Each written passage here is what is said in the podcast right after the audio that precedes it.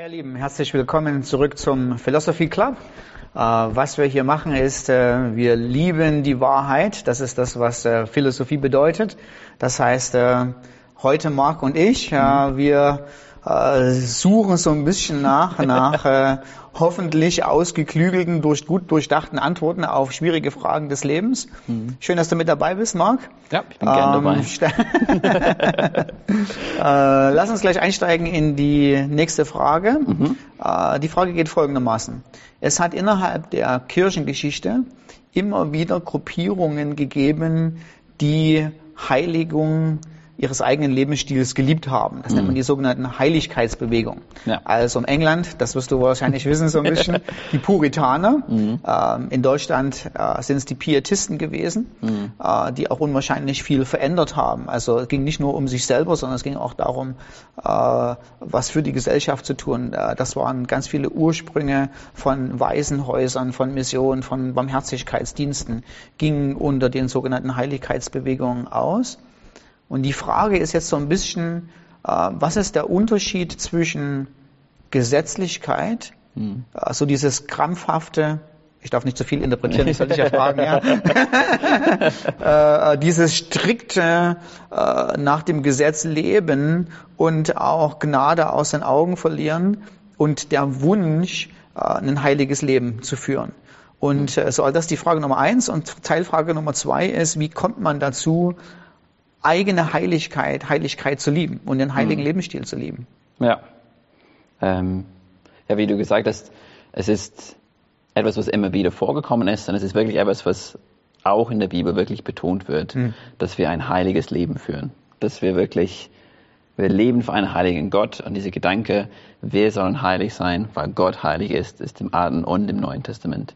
Ähm, wir sollen der, Heilig, der Heiligkeit oder der Heiligung nachjagen Paulus sagt uns auch in Epheser 4, so, wir sollen nicht mehr so weiterleben, wie wir bis dahin gelebt mhm. haben, sondern uns erneuern lassen und diese Gedanke von dem neuen Menschen anziehen, dass wir wirklich nach Gottes Willen leben.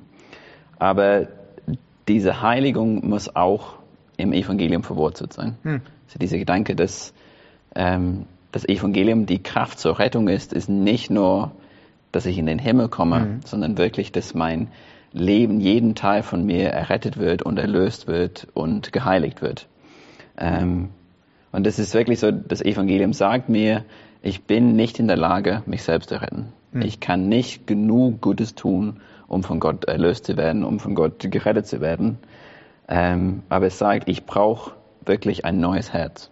So dieses von dem neuen Bund, ich brauche kein, so Gott entfernt mein Herz aus Stein und gibt mir ein Herz aus Fleisch, was Gott gefallen will, was Gottes Gesetz tun will. Ähm, und das gilt nicht nur für den Anfang, sondern wir brauchen das für unser ganzes Leben als Christ. Ähm, ich kann mich selbst nicht heiligen. Ich kann mich selbst nicht verändern. Mhm. Gott ist derjenige, der heilig, mhm. der heilig ist und der heiligt. Ähm, aber wenn ich glaube, meine Heiligung liegt in meiner Hand, dass wenn ich genug tue, dass ich mich genug anstrenge, dass ich ein, dass ich ein gut genug Christ bin, dann komme ich sehr schnell in Gesetzlichkeit. Okay. Dann schaue ich sehr schnell darauf, was ich alles mache und ob ich es richtig mache.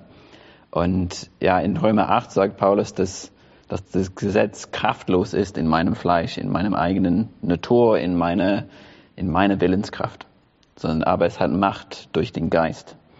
Ähm, und das ist das, was sich wirklich verändert. Und das ist das, was Gott uns, was Paulus uns auch in Philippa 2 sagt, dass Gott unser Wollen verändern will. Also er sagt in ähm, Philippa 2, 13, denn Gott ist es, der in euch wirkt, sowohl das Wollen als auch das Wirken zu seinem Wohlgefallen. Ähm, dass wir wegkommen von diesem, ich muss oder ich soll das machen, sonst ist Gott böse, und zu einem, ich will das machen, aus Dankbarkeit und aus Liebe für das, was Jesus für mich getan hat. Mhm. Ähm, und das, das meine ich auch, dass es, es muss in dem Evangelium verwurzelt sein. Weil Jesus getan hat, tue ich.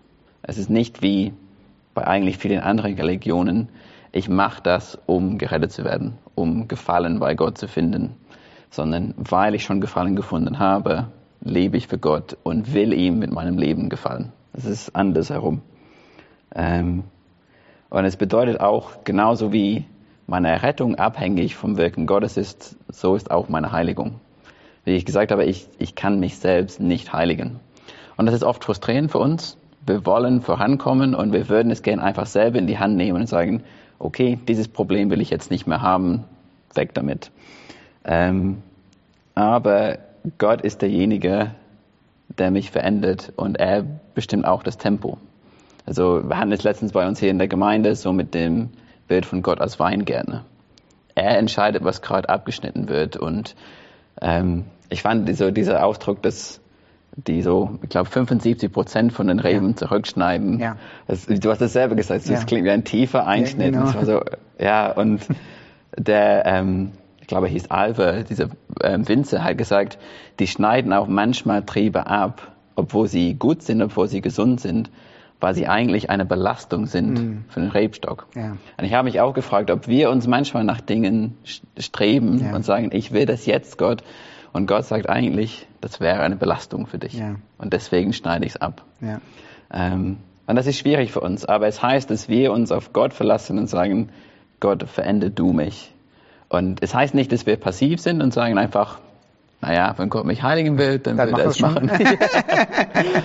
aber dass ich bewusste Dinge mache, ähm, um mich quasi für die Heiligung zu positionieren. Ja. Also einfache Dinge wie so beten, Lobpreis, Bibel lesen, aber auch so, was wir in der Gemeinde hier hatten, so dieses prüfende Gebiet, mhm. dass wir zu Gott kommen und sagen, Gott, schau mein Herz an, schau mein Leben an und wenn du sagst, etwas hier nicht hingehört, dann schmeiß es weg, räume ja. es weg. Ja. Und das ist unangenehm, es ist wie dieses Wegschneiden. Es tut weh, aber was daraus kommt, ist einfach so viel besser und so viel schöner. Und ich, das, das ist für mich, wo ich sage, die Heiligung ist oft sehr unangenehm. Mhm. Es ist unangenehm zu entdecken, was alles noch gemacht mhm. werden muss, wie mhm. groß diese Baustelle ist in hm. meinem Leben. Hm.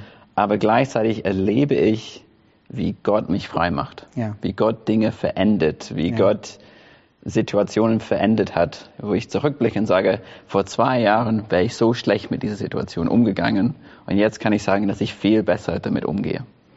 Und deswegen bin ich froh darüber, dass Gott mich verändert. Wie gesagt, es ist nicht angenehm, es ist nicht so, ich sage, ja, das macht richtig Spaß, aber ich freue mich über das, was daraus kommt. Wenn's, vielleicht ist es so ein bisschen so, wie wenn man Buße tut, ne? Mhm. Also so der erste Moment, wenn man überführt wird oder so, oh, das tut ein bisschen weh, ja. aber es tut nicht schlecht weh. Mhm. Ähm, es ist gut durch Schmerz, ja. Also ja. meine Frau ist Physiotherapeutin, mhm. die weiß, wo man so drücken muss, ja. So. Und das ist Interessante, es ist ein angenehmer Schmerz, ja. Mhm. Ähm, und danach sind die Knoten weg, ja, und die mhm. Muskeln sind entspannt mhm. und man sagt, oh, ja, so, das war gut, ne? Ja, so. Das ist ein cooles Bild. ja, genau. Mhm. Und so ist es auch mit Gott. Wie gesagt, er schneidet Dinge zurück und das tut weh, aber die Frucht, die daraus ja, kommt, ja. dann sagen wir, es hat sich gelohnt. Die will man nicht hast. missen, das ist wirklich so. Ja, ja genau. Die will man nicht missen. Ja.